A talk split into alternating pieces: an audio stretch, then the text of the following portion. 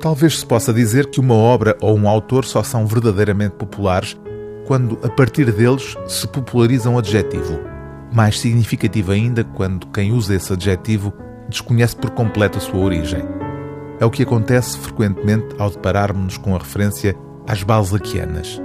Uma balzaquiana, diz o dicionário Aurélio, é uma mulher de 30 anos, ou mais ou menos essa idade. Uma designação que é normalmente elogiosa. O responsável por este elogio às mulheres de 30 anos é Honoré de Balzac, o escritor francês do século XIX, que se referia a si próprio como um historiador de costumes, incluiu o romance A Mulher de 30 Anos na sua monumental comédia humana. A protagonista, Julie, depois do casamento infeliz com um primo e de uma relação extraconjugal que acaba de forma trágica, conhece Charles de Vandenesse.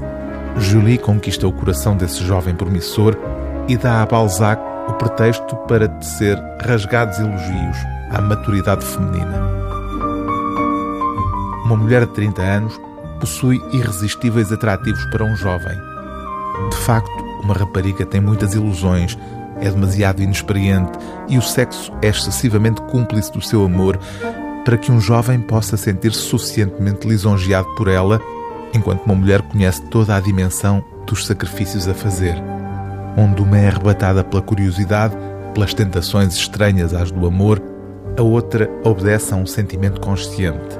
Uma cede, a outra escolhe. Não constituirá já esta escolha uma imensa lisonja?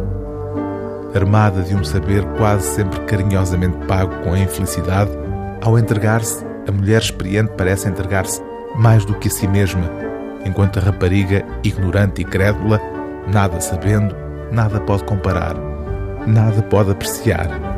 A rapariga suscita uma única galantaria e julga ter dito tudo no momento em que despiu a roupa. Mas a mulher suscita inúmeras e esconde-se sob mil véus. Entre ambas ergue-se a incomensurável diferença que vai do previsto ao imprevisto, da força à fragilidade. A mulher de 30 anos satisfaz tudo e a rapariga, sob pena de não o ser, não deverá satisfazer nada.